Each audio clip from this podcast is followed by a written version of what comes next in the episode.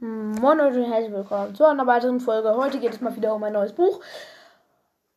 So, das war jetzt ziemlich schnell geredet und diese Folge wird auch eigentlich ziemlich schnell durch sein. Also, es geht um die geheime Drachenschule. Band 1 ist einfach, ein, also, jetzt lese ich euch meine unfassbar gut entwickelte Buchtabelle vor. Titel Die geheime Drachenschule. Autorin Autorin in diesem Fall Emily Sky, Seiten 207, Kapitel 28 plus Epilog. Story, ähm, die Hauptperson muss sich mit Drachen versöhnen. Ich habe Gute und Böse rausgelassen, denn im Moment, im ersten Band kann man das eigentlich überhaupt nicht unterscheiden. Da gibt es eigentlich gar keine Guten und Bösen. Bis ans Ende eigentlich so ein bisschen. Verlag ist Baumhaus. Ich habe ihm vier Sterne gegeben und ich habe etwas Neues hinzugefügt. Und zwar den, die Erzähler-Kategorie. Das ist Allgemeinerzähler. Das heißt nicht der Ich-Erzähler, sondern der Allgemeinerzähler. Ich lese euch jetzt den Klappentext vor von der geheimen Drachenschule. Zäh, tollkühn, dickköpfig. Der Drache musste zugeben, dass Henry, Henry all dies, all das hatte, was einen guten Reiter ausmachte. Er seufzte. Ihm ging der Junge jetzt schon auf die Nerven.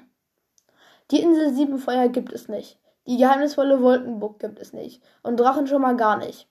Davon war Henry immer überzeugt. Bis jetzt. Denn plötzlich soll er dazu auserwählt sein, ein Drachenreiter zu werden.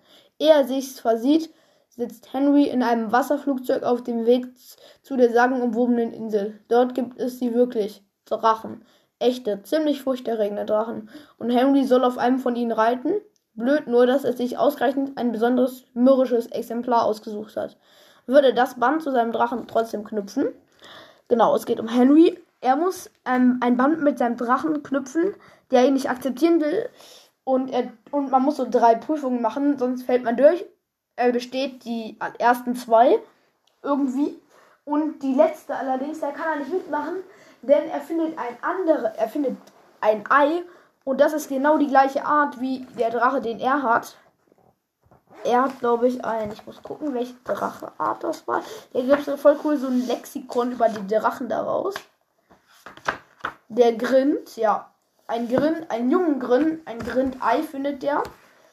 Ähm, genau, und das ist dann sein Drache, mit dem er das Band knüpft. Aber die Story ist halt, er muss sich mit diesem alten, mürrischen Drachen versöhnen. Und damit, meine lieben Freunde, war es mit dieser Folge. Ich sag,